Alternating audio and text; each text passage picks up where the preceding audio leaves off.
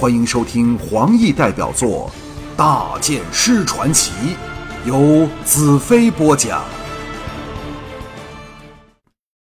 英耀和他相识，吓得急忙背转了身。战恨理所当然的道：“横竖小姐，今晚也要将身体送人，你又不怕男人，我也不怕女人，不如先便宜我。趁现在离午夜时间足够，找个地方快活快活吧。”全楼之人，包括我们这几个自以为深知他德行的人，均听得呆立当场。妈的，这也能算使女人交心的情话？这初级毕业吗？容淡如举起先手拿着的香木扇，一扬之下展了开来，轻柔地扇着娇俏的下颌，微笑道：“当然可以。”我们本以为这世上没有人能说出比飞狼战恨的情话更使人捶胸顿足的，岂知容淡如方口一开，我们才发觉战恨的话竟有打动芳心的魅力。战恨的青朗脸发着光，颤声道：“真的可以吗？”容淡如柔声道：“但却先要在赌桌上胜过我。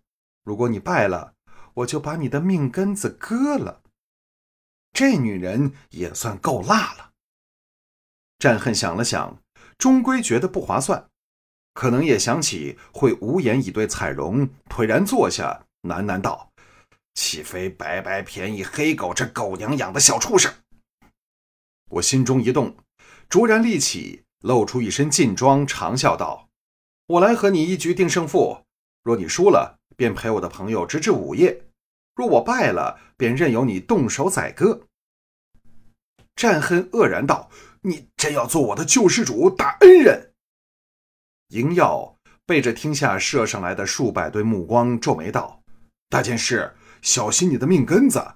在望月城，没有人可以赌赢容淡如，否则温柔窝也不是他的了。”容淡如秀目爆起亮光，盯着我道：“你只能为自己赌，不能替别人赌。不同意就拉倒。”我从没见过比她更有信心、更厉害的女人。又受到鹰咬善意的警告，暗忖还是不和这无敌毒女交手为妙。趁机下台，坐了下来，向战恨耸肩道：“你也听到了，兄弟啊，帮不上忙了。”巨灵等噤若寒蝉。试问这样的条件哪里赌得过？我们又不是不要脸、爱撒娇的人。他输了有什么大不了？而我们则实在输不起。容淡如却不肯放过我们，道：“刚才出言这位公子，看来是流浪的武士，不知如何称呼？”我叹了一口气，刚要编个名字，战恨的好朋友巨灵嬉皮笑脸道。我们公子就是天下第一号情圣艾淡如。全厅的人为之一呆。不过看到巨灵擎天巨塔般的气势，连容淡如身旁的几名大汉也不敢贸然喝骂。更何况我们六个人，凭谁也能看出不是善类。容淡如却不以为意的浅笑道：“哟，你们这公子的名字有两个字和我相同，真是有趣。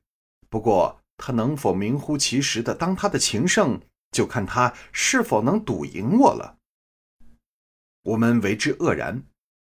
战恨脸上露出同情的神色，道：“情上公子，看来你不想赌也不行啊。”我忽地捧腹大笑，豪气狂涌，右手抓着栏杆，略一借力，往下跃去。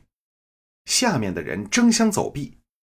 我扭腰猛用力，凌空翻了个筋斗。两脚点在赌桌边缘，在弹落地上傲立桌旁，和桌子另一边悠闲坐着的容淡如对个正着。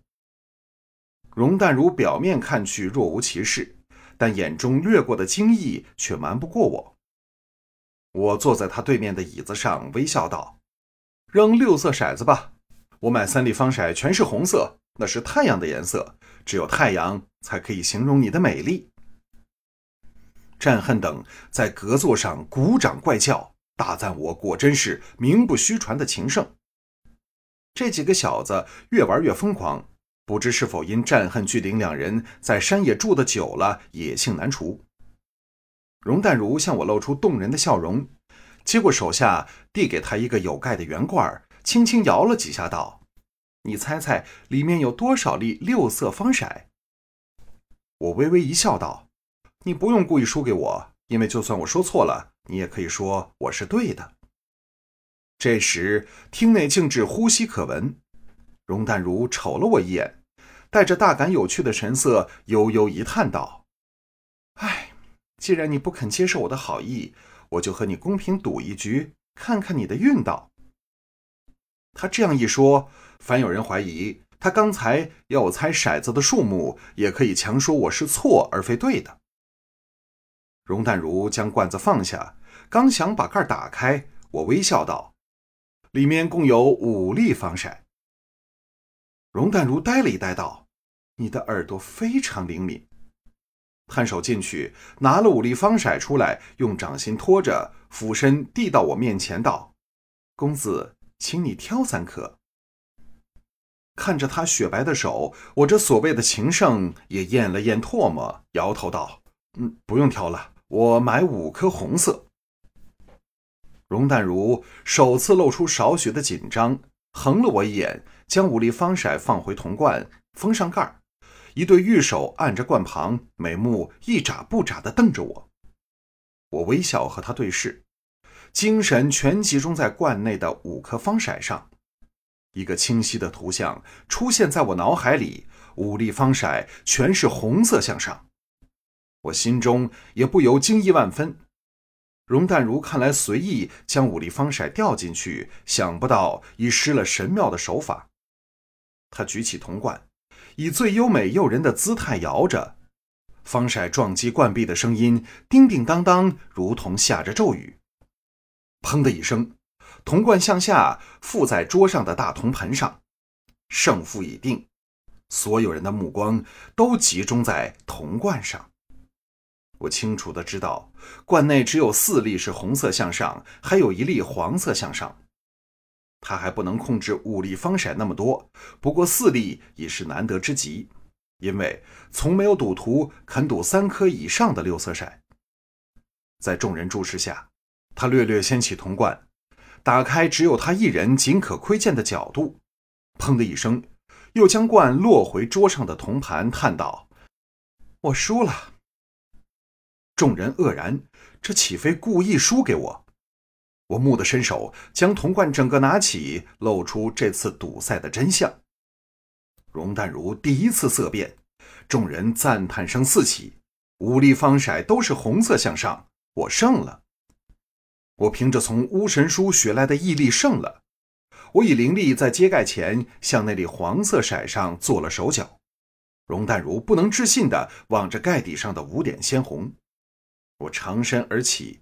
向战恨他们抱拳道：“幸不辱命。”战恨叹道：“兄弟，我羡慕你。”容淡如轻轻拍了一下手掌，吩咐身旁的人道：“找五位小姐来陪公子的五位朋友。”然后向着我笑道：“公子，请随我来。”在众人艳羡的目光相送下。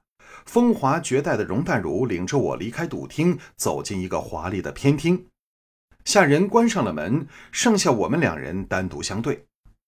容淡如走到下了窗幔的大窗前，掀起少许，望向街上，柔声道：“兰特公子，你真大胆，黑脸的人不会卖账给你的。”我对他看破了我是谁，丝毫不以为怪，笑道：“你也很大胆。”明知我是兰特，还敢引我到这儿来？他转过身，挨着大窗，故意挺起诱人的酥胸，媚笑道：“你难道忘记了我是不怕男人的吗？”我直扑而去，将他紧压在窗上，才道：“别玩花样了，告诉我，沥青留下你这个重要的棋子究竟有什么用？”容淡如眼神丝毫不乱，娇躯在我身下做着让人心神动摇的扭动。甜甜一笑，道：“你能猜到罐子里骰子的数目，或许也可以猜到我的心事。试试看呢？假设我真的能掌握巫神书所教的催眠术就好了。可惜我仍是个初级生。”叹了口气道：“猜我是没兴趣的，让你先还赌债吧。”伸手便去解她的长裙。容淡如骇然抓着我的手，瞪大秀目道：“你不是想靠我混进郡主宫去对付黑脸吗？怎么可以这样胡闹？”我见好就收，做出猛然醒悟的样子道：“哦，对不起，我差点忘了。”温柔的帮他将衣裙拉好，重新盖住已裸露出来的香肩。容淡如微笑道：“公子仍压着我呢，不是连这个也忘了吧？”我苦笑移开，故意将背对着他，看看他是否会拔出绑在腿上的匕首行刺我。容淡如忽然从后面靠上来，纤手抓着我的肩头，肉体毫无保留地紧贴着我，嘴巴凑到我耳旁道：“沥青叫我告诉你，你的孩子明年就一岁了，你想他有娘还是没娘？”我浑身一震，接着静下来，沉声道：“告诉他，我知道他没有孩子，否则我必有感应。”是否真的那么肯定？我并不知道。容淡如吻了我的耳朵一下，道：“看了你在赌桌上的表现，我有点信你。好，你要我怎么帮你？”我淡淡说道：“我只想听听你怎么可以帮我把五十七条大汉混进宫里去。”